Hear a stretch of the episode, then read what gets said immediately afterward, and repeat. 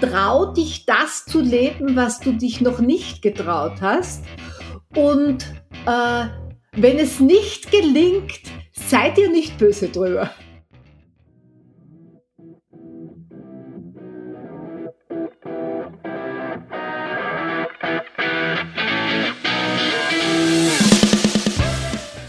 Es geht auch anders.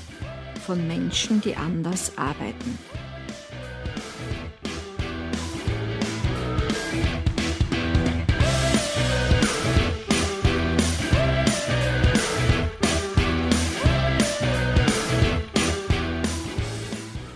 Heute begrüße ich euch zur zweiten Folge meines Podcasts Es geht auch anders von Menschen, die anders arbeiten. Heute habe ich wieder eine starke Frau zu Gast, Erika Luser. Herzlich willkommen, Erika. Danke für dein Kommen. Hallo, Andrea. Zu Beginn möchte ich Erika wieder kurz vorstellen. Erika ist Unternehmensberaterin, Trainerin und Coach. Ihr Spezialgebiet ist die Entwicklung von Mensch, Team und Organisation. Sie versucht in ihrer Arbeit archetypische Entwicklungsvorgänge zu erkennen und anhand dieser Hindernisse aufzulösen und Potenziale zur Entfaltung zu bringen. Sie hat sich im Laufe ihres Berufslebens schon einige Male neu erfunden. Aber dazu kommen wir später. Und das bringt mich auch gleich auf die erste Frage unseres Gesprächs. Was können wir uns unter archetypischen Entwicklungsvorgängen vorstellen, Erika? Erzähl uns das einmal gleich zu Beginn, bitte. Ja, das ist eine interessante Frage, die sich im Laufe meiner beruflichen Entwicklung, ich sag dazu, erschlossen hat. Weil äh, ich ja unterschiedliche Berufe in meinem Leben schon äh, ausgeübt habe. Ich war als junge Frau, war ich Personalentwicklerin in großen österreichischen Unternehmen. Dann habe ich eine Zeit lang in der, als Lehrerin gearbeitet in einer Handelsakademie und Handelsschule. Dann war ich nebenberuflich Supervisorin und habe ganz viele Teams und kleine Abteilungen, hauptsächlich von sozialen Organisationen betreut. Und dann habe ich mich als Trainerin und Beraterin selbstständig gemacht und später noch, bin später mehr in die Unternehmensentwicklung gegangen. Und aufgrund dieses Lebenslaufes habe ich mitgekriegt, dass es eine ähnliche oder eine, eine gleiche Entwicklung in allen diesen Feldern gibt, die quasi sowas wie ein geistiges Prinzip ist, das sich im Hintergrund abspielt. Und das ist die sogenannte archetypische Entwicklung, so wie Jung ja auch mit archetypischen Formen gearbeitet hat. Ja, also man kann sich das so vorstellen wie ein geistiges Prinzip, das bei allen Entwicklungsvorgängen sich abspielt und dass man natürlich für die unterschiedlichen Bereiche dann erkennen muss. Konkret zum Beispiel die Teamentwicklungs, die Phasen der Teamentwicklung sind sowas, was dieser archetypischen Formen spricht und die Phasen der Unternehmensentwicklung auch und die Phasen in der menschlichen Entwicklung auch. Und wenn man die, faktisch dieses Grundmuster erkannt hat, kann man sagen, das ist sowas wie das geistige Prinzip oder archetypische Form, die sich da verwirklicht. Und, sage ich noch einen Satz dazu, alle Abweichungen dazu sind nämlich das Spannende, weil das die Individualität ausmacht. Von Menschen, von Organisationen, von Teams und von alles, allem, was lebendig ist. Weil wir, ich muss ja den, den Zuhörerinnen auch sagen, äh, wir kennen uns ja schon länger und wir haben ja schon bei paar Gespräche geführt und die, Erik, äh, die Erika hat ja mir da schon davon erzählt und ich finde das so unwahrscheinlich spannend. Du, eigentlich müsstest du ja ein eigenes Buch drüber schreiben, über die Entwicklungszusammenhänge. Äh, ja, das habe ich mir schon überlegt, ob ich das nicht machen will. Also ich habe schon begonnen einmal mit Artikeln und mit diversen Dingen, aber es ist einfach so, dass die Arbeit für mich dann zwischendurch immer wieder lustiger wird und ist lustiger ist und interessanter ist als das Schreiben, weil ja in der Arbeit sich dieses Muster, dieses archetypische Muster immer mehr präzisiert. Also quasi durch die Arbeit, die ich mache mit Menschen, mit Kunden, mit dem, was ich tue, äh, kriege ich einfach immer wieder ein vollständigeres Bild von diesem Muster oder vollständig, also immer zusätzlichere Formen. Das ist sowas wie, irgendwann bin ich auf diese Idee gekommen von dieser archetypischen Form und habe dann quasi erprobt. Ich bin rausgegangen, habe mir gedacht, jetzt muss ich mir anschauen, ob das, was ich mir da zusammen gedacht habe, nämlich wirklich äh, in der Realität auch ablesbar ist. Und quasi die Realität tut dann mein mein Denkmuster immer wieder verfeinern. Und das ist urspannend. Also du, du, du baust eigentlich ein Gebäude und jedes Mal, wenn du in die Praxis in ein Unternehmen gehst oder in ein, in, in ein Team, kommen ein paar Streben und ein paar Stockwerke und ein paar Fenster und Türen dazu. Ja, so könnte man sagen. Ja, und nicht nur, nämlich nicht nur in den, in, äh, in der Arbeit mit Teams und in Organisationen, sondern auch, also das ist eines der meiner, ich würde jetzt sagen, fast Hobbys geworden, äh, in der Biografiearbeit oder man könnte da sagen, in so einem lebensphasenorientierten Coaching, weil da dieses Grundmuster auch zu sehen ist. Das heißt, du siehst das eigentlich überall, also eigentlich in Teams, in, in, in, in größeren Strukturen wie Firmen und Organisationen, aber eigentlich auch in unserem Lebensweg. Genau, auch in unserem Lebensweg. Und witzigerweise auch in der letzten Zeit merke ich, dass es auch gesellschaftlich sich verwirklicht. Ja, genau. Also im Großen so wie im Kleinen. Ich würde sagen, ein Buch wäre da schon neu irgendwie. Du musst es, glaube ich, der Nachwelt erhalten. Ich schreibe es mir auf meine ja, To-Do-Liste. Ja.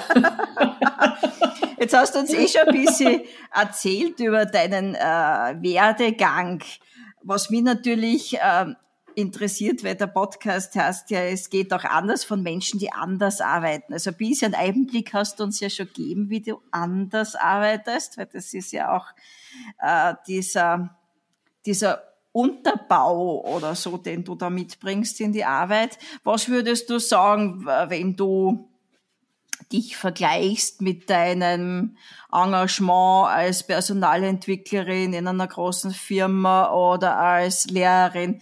Wie arbeitest du anders, beziehungsweise was ist jetzt auch besser? Ja, das ist eine interessante Frage, ähm, die mich selber schon beschäftigt hat, weil ich kann mich erinnern, ich habe ungefähr vor zehn Jahren in mein Leben einen ziemlichen Umbruch gehabt und habe damals das Gefühl gehabt, dass jetzt wird alles anders. Und de facto ist es auch so, dass es, dass es, dass ich heute sagen kann, es ist nichts anders geworden, aber alles anders geworden. Weil im Grunde genommen arbeite ich nur das Gleiche wie vorher. Vielleicht mit in anderen, also ich würde jetzt so sagen, vielleicht in anderen Schwerpunkten. Mhm. Ja. Aber das, was anders geworden ist, ist die Haltung, mit der ich da, mit der ich an die Arbeit herangehe. Und die, und das macht für mich eine ganz andere Qualität aus und eine ganz andere Sichtweise und ganz, also ich würde sagen, ich mache die gleichen Interventionen, aber mit einer anderen Haltung und merke, dass die Wirkungen anders sind. Wie ist die Haltung und jetzt? Das da? Wie hast du die verändert? Äh, also Früher hatte ich immer das Gefühl, dass ich die Arbeit mache. Heute, hab, heute stehe ich eher auf dem Standpunkt, ich halte einem, einen Raum, in dem die anderen mhm. arbeiten.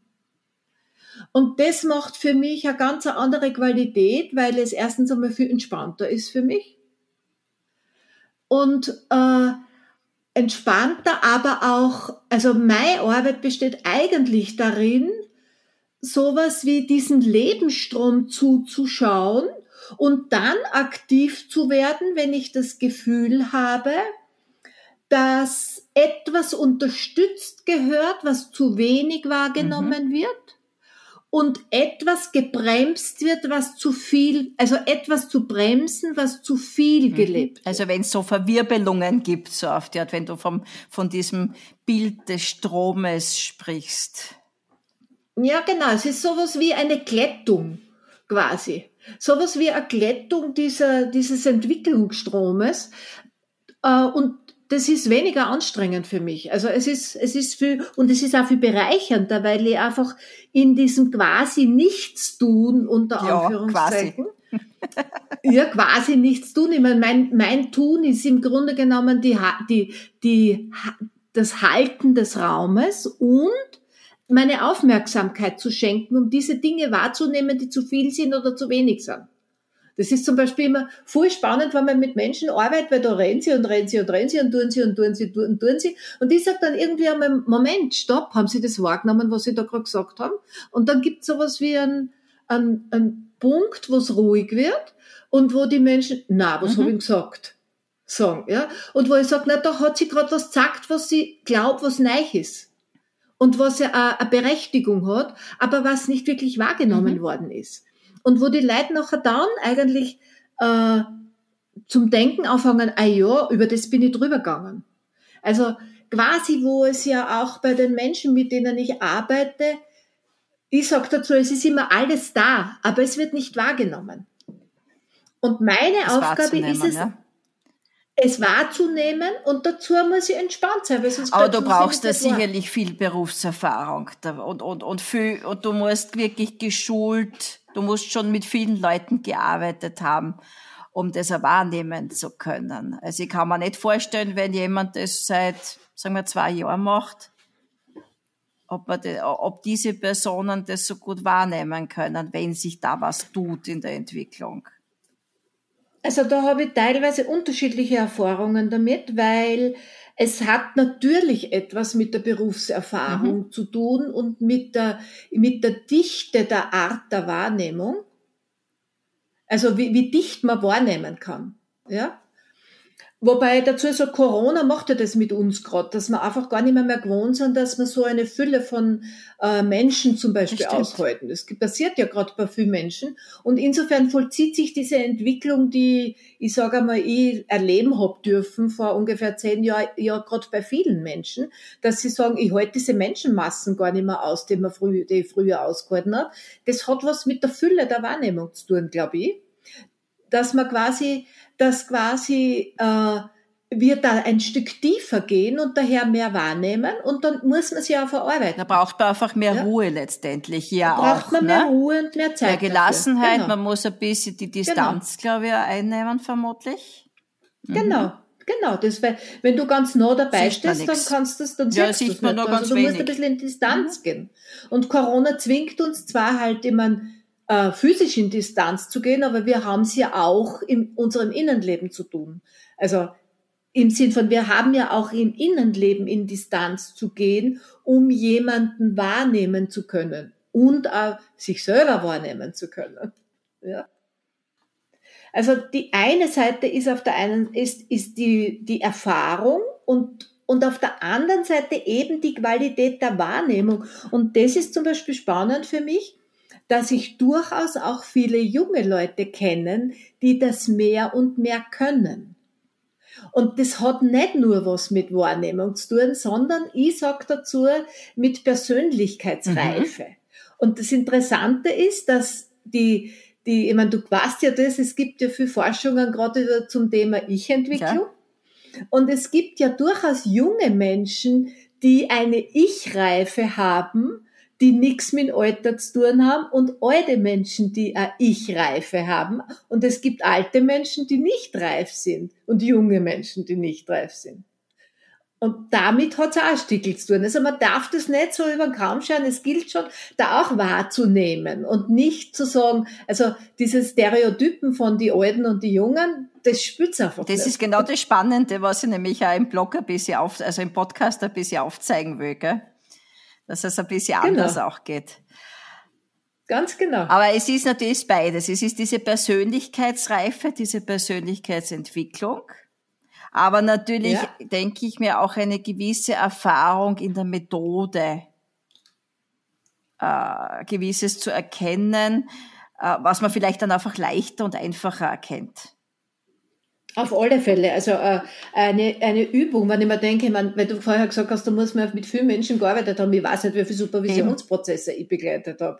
Und natürlich kriegt man sowas, man, man kommt einfach schneller, punktgenauer wenn man gut zuhört, hat man es schneller heraus, wo, wo die, wo das, wo, wie kann man sagen, äh, wo ein, wo eine Glättung, würde ich jetzt einmal sagen, gut wäre oder angebracht wäre. Also ich habe ja schon in meiner, genau. in meiner Coaching-Ausbildung äh, war es bei uns oft so, also es ist ja doch auch einige Jahre her, also wenn Leute zum Beispiel auf einmal irgendwie so zum Lachen anfangen gell, im Gespräch oder manche merken es ja körperlich, dass sie, da, da stellen sie auf einmal die Haare irgendwie auf oder so, die, so, so Gänsehaut, wenn sie da irgendwas tut. Genau, also ich sage dazu immer, es sind für mich immer so zwei Elemente, wo ich mir denke, ah, jetzt passt's. Jetzt, ist, jetzt kommt was in Bewegung. Auf der einen Seite das Lachen, das sind meistens so Situationen, wo, wo die Menschen quasi überrascht sind und der Körper mit Lachen reagiert, weil es quasi, weil sowas wie, da werden sie aus den Denkbahnen herausgeschmissen. Ja, da kommt, so wie beim Witz. Und die zweite Geschichte ist, wenn sie Knoten löst, da gibt's meistens Tränen. Also wenn etwas flüssig wird, was verfestigt war. Auch, auch in Corona-Zeiten ist mir das jetzt schon oft passiert, wenn die Leute dann unter der Masken zum Wandern anfangen, dann sage ich mir, jetzt ist Zeit, die Masken fallen zu lassen. Im Sinn von, das, oder, also als Metapher auch, im Sinn von, man kann sich nicht die Nasen putzen, wenn man eine Masken aufhat. Das geht dann nicht. Muss man, dann, dann, wenn man jetzt schon mal dort ist, dann ist es auch Zeit, das zu bearbeiten was gerade kommt. Genau, dann darf man die Maske ja, wieder genau. fallen lassen. du, was sind denn so deine, deine größten Learnings, wie man so auf Neudeutsch so schön sagt, über, wenn du zurückblickst, äh, und deine vielen äh, Stunden Beratung und Begleitung und so weiter. Äh, anschaust und einmal überblickst. Mhm. Mhm. Also, es ist natürlich jetzt schwierig, was meine größten Learnings sind, weil es gibt ja viel, viel einschneidende Erlebnisse in meinem Leben, die, die mich zum Lernen auf der einen Seite gezwungen und auf der anderen Seite bewogen haben. Ja, also so durchaus ein diesen berühmten Tritt in den Hintern habe ich auch gekriegt. Ich war einmal krank, wo ich dann gemerkt habe, okay, jetzt muss ich wirklich was ändern, weil sonst wäre ich nicht gesund. Ja. Und die zweite Geschichte ist auch, wo, es quasi so was wie eine Verführung gibt, wo es, was mich dazu bewogen hat, äh, etwas zu tun, was ich, wo ich einfach einen Mut mhm. braucht habe und wo ich gemerkt habe, okay, da braucht es jetzt wirklich eine, eine, eine neue wie soll ich sagen, da braucht's eine neue Herangehensweise. Weil es mit der alten nicht einfach nicht geht. Dann würde es Weil's das nicht überwinden, genau. diese Hürde. Ja, genau, wo völlig klar war, das alte Muster geht mhm. nicht mehr. Ja.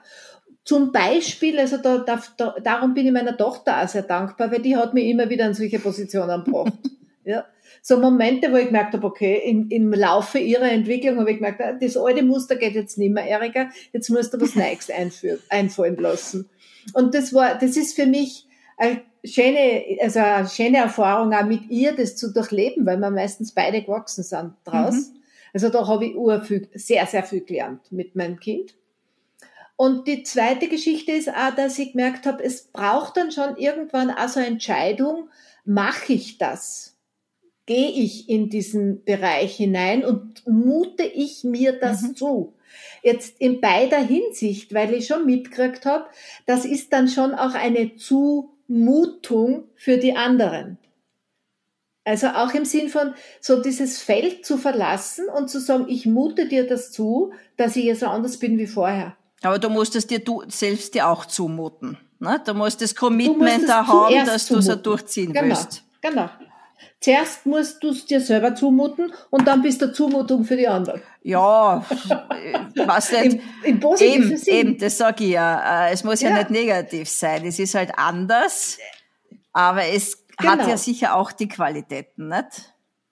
Ja, wobei es ist schon so, dass ich mitgekriegt habe, es ist natürlich dann eine Zumutung oft für die anderen, in, in, auch im negativen Sinne. Aber ich habe gemerkt, dass ich das nicht immer beeinflussen kann ob es eine positive Zumutung oder eine negative Zumutung ist. Das liegt ja auch, das liegt ja auch, natürlich die Form, wie man es macht, kann das schon ein bisschen steuern. Und da habe ich schon viel gelernt, was kann man zumuten und was geht nicht, weil ich äh, so in meinen Lernerfahrungen auch Zumutungen äh, mich mir zugetraut habe, wo ich mir denke, ups, die hätte ich vielleicht ein bisschen zarter machen können. Aber das ist Lernen. Und das ist ja auch was, was ich mir denke, das gehört dazu, am Anfang auszuprobieren. Am Anfang macht man einfach Fehler, bis man ein Muster wieder bis man Muster wieder durchschaut und irgendwie beherrscht. Wie soll man zu Beginn wissen, wo die Grenzen sind? Wo, ab welchem Zeitpunkt ist es eine, wirklich eine Zumutung für andere? Und wo genau. ist, wo, wo kann ich vorher stoppen, dass es noch gerade keine Zumutung für andere ist? Ganz genau. Ganz genau. Ja. Ja, und jetzt der Umkehrschluss. Gibt's auch äh, Erfahrungen, äh, des Scheiterns oder Lernerfahrungen, wo du sagst, na, die müsste ich jetzt eigentlich nicht noch einmal machen. Und äh, das ist vielleicht auch ganz gut, wenn andere auch mal drüber nachdenken. Also ich habe sie gemacht, andere müssen, muss, müssen diese Lernerfahrung jetzt nicht unbedingt machen. Also das sehe ich ein bisschen differenzierter, weil ich mir denke, ich habe ja irgendwann einmal begonnen, also in diese, ich habe gesagt, es hat so Umbruchphasen in meinem Leben gegeben. Und da habe ich begonnen, meine Biografie zu schreiben, mit ganz vielen Gedichten drinnen, witzigerweise. Ich habe vorher nie geschrieben, aber damals habe ich begonnen, auch Gedichte zu schreiben.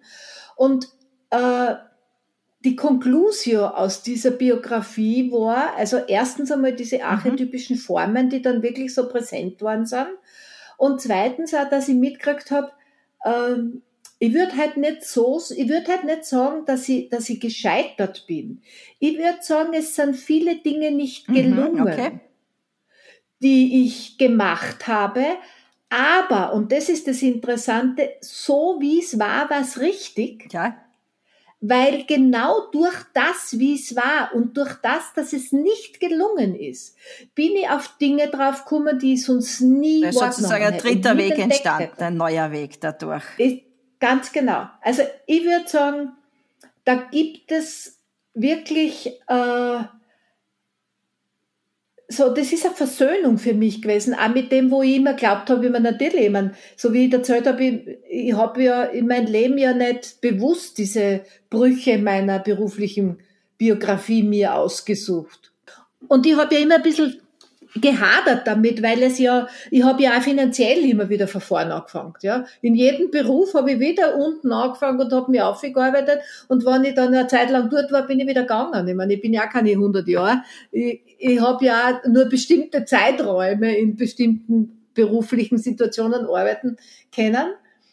Und äh, und das hat natürlich auch seine Schattenseiten, ja. Immer wieder neu anfangen und so weiter und so fort. Und das hat mich schon auch. Es ist nicht nur das Finanzielle und das Wirtschaft, es ist mühsam. Man muss ja wieder den Platz genau. äh, sozusagen genau. abstecken, man muss die, ja. die Rolle füllen und so weiter. Genau, unter anderem auch, es sind mit Ortswechsel verbunden und solchen Dingen. Das also heißt ist, auch mit neuen Freundeskreis, mit der ganzen Umgebung, ja. also komplett neu. Genau, ja, genau, komplett neu. Und insofern ist es natürlich äh, quasi auch immer wieder so gewesen, dass ich damit gehadert habe eine Zeit lang. Und durch das Schreiben der Biografie bin ich draufgekommen, dass das schon stimmig ist, weil sonst hätte ich genau das nicht entdeckt. Ja. Ja, diese durch, also gerade diese Wechsel, auch zum Beispiel, ich habe ja ganz lange, ich habe 33 Jahre in Wien gelebt und bin jetzt wieder in der Steiermark als geborene Steirerin und merkt, dass diese Außensicht, wenn man wo gelebt hat und dann nicht mehr dort lebt, ist auch eine Bereicherung ist. Ja, das ist, das ist voll spannend, nämlich auch Wien mit anderen Orten, äh, anderen Augen zu sehen. Oder meine Heimatstadt Eisenerz mit anderen Augen zu sehen, zum Beispiel. Ja, und witzigerweise, ich arbeite mittlerweile wieder ein Stück in Wien. Also trotzdem dieses dort verwurzelt zu sein und dann wegzugehen, aber dann wieder zu arbeiten, das macht einen Unterschied für mich.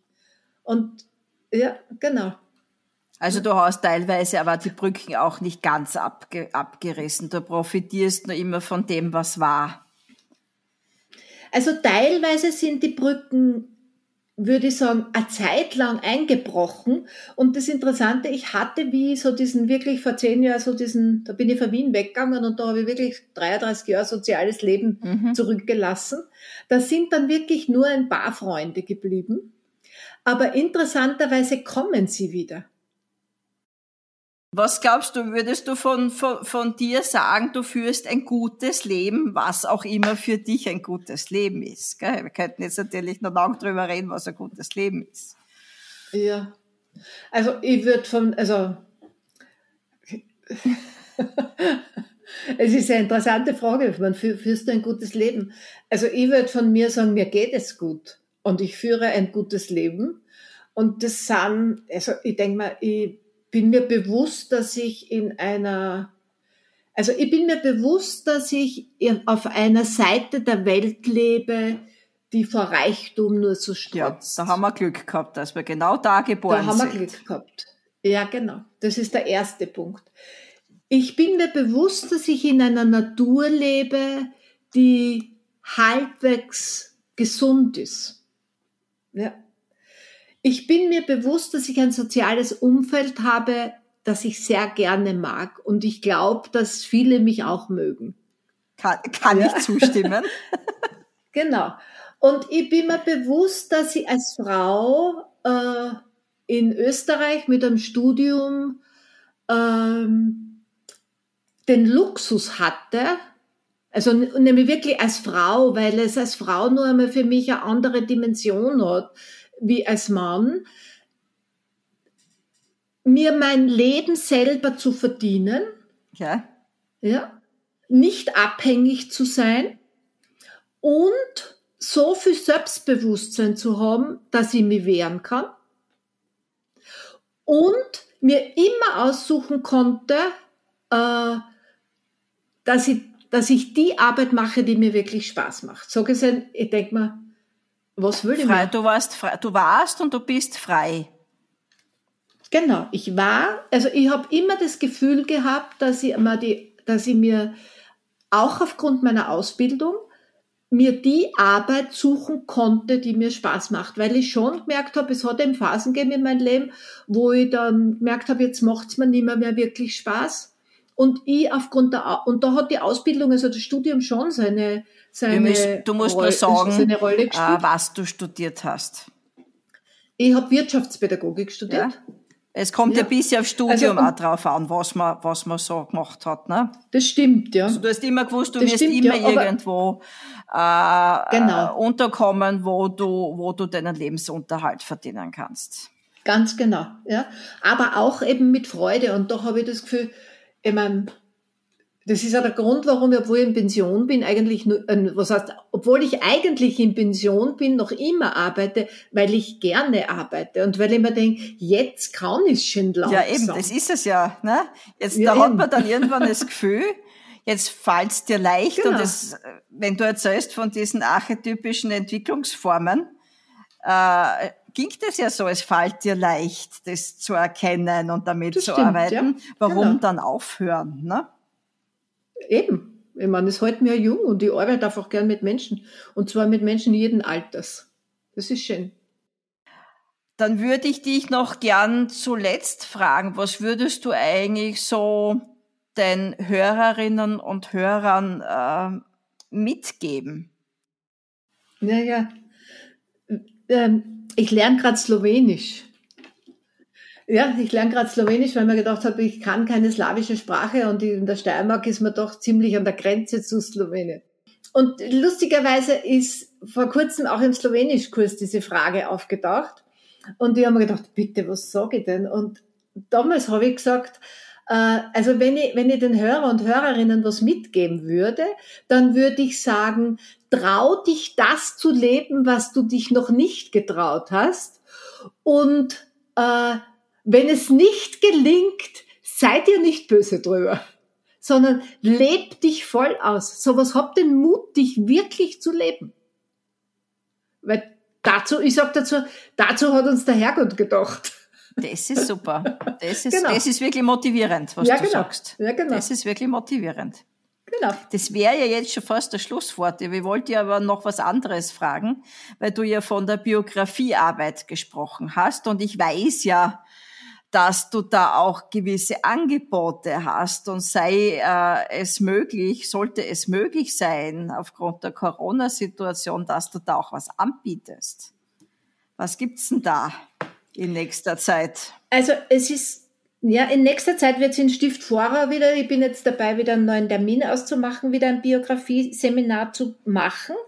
Da geht's drum, also äh, daran teilzunehmen, da geht's drum, äh, das eigene Leben zu betrachten. Also ich schreibe nicht mit den Menschen dort, sondern das ist ein, ein kreativer Austausch mit einer Gruppe von Menschen, die sich ihre eigene Biografie anschauen wollen und wo wir eigentlich alle miteinander arbeiten, um mhm. das Potenzial, noch das unge ungehobene Potenzial in uns zu entdecken. Sehr schön. Und wie lange dauert der immer? Ist das, das mehrtägig, oder? Das, das dauert meistens, also drei Tage immer, wobei jetzt werde ich eins anbieten, allerdings mit einer Gruppe, die schon einmal teilgenommen hat, äh, so ein, ein Revival mhm. sozusagen, äh, wo man unterschiedliche Lebensphasen also man genauer geht in die anschauen, Tiefe. wo man dann sagt, okay, was, ja, man geht in die Tiefe und man nimmt sowas wie Spezialteile heraus und, und schaut an, wie bin ich denn faktisch,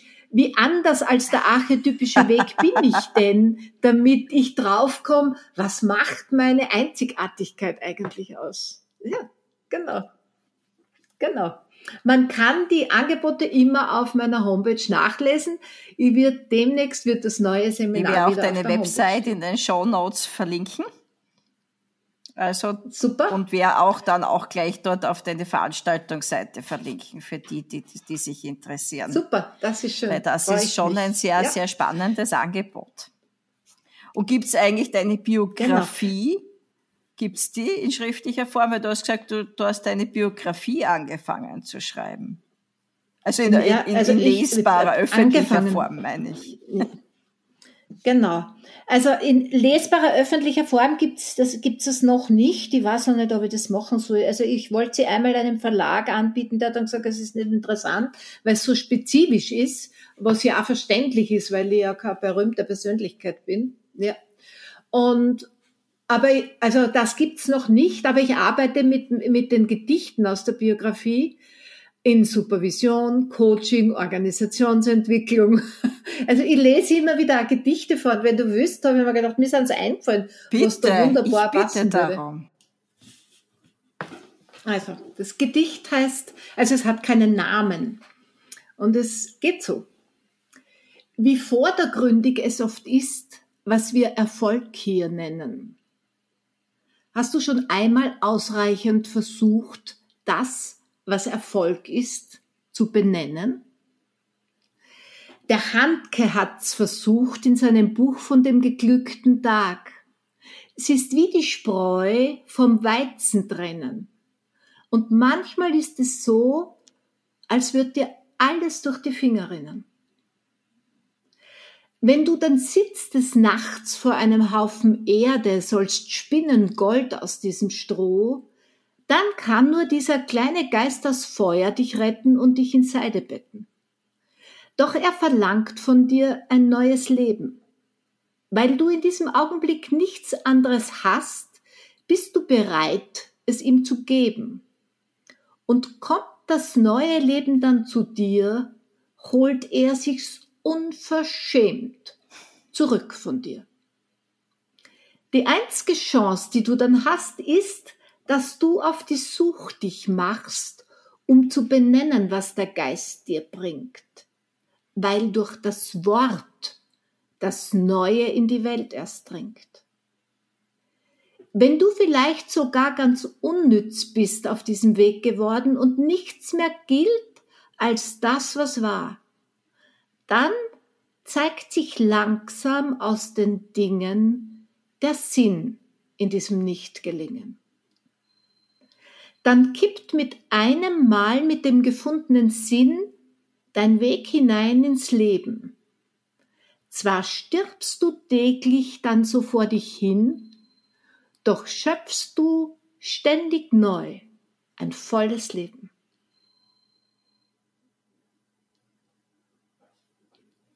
Das ist die Arbeit in der Biografiearbeit. Toll. Wirklich toll. Danke. Schön, gell? Danke, Erika, für das Gedicht. Gerne. Bitte das, gerne. Das werden wir dann auch gleich zum Schluss stellen. Ja, das, das hat ein Ende, gell? So kann man das Ende machen. Ein schönes Ende. Genau. Es war ein wirklich tolles Gespräch mit dir, Erika. Danke. Danke, dass du so Gerne. viel aus deinem Leben erzählt hast und auch so spitzig, so ehrlich. Ganz vielen Dank, dass du dabei warst, Erika. Gerne. Dankeschön. Baba. Bitte schön, gerne. Hat Danke. mir auch Freude gemacht. Das war mein Gespräch mit Erika Loser. Wir haben gesprochen über archetypische Entwicklungsvorgänge, über Lebenswege und ihren tieferen Sinn und über Mut und Freiheit. Meinen nächsten Podcast wird es in drei Wochen am 3. Juni geben, wiederum mit einer sehr bekannten und sehr spannenden Frau.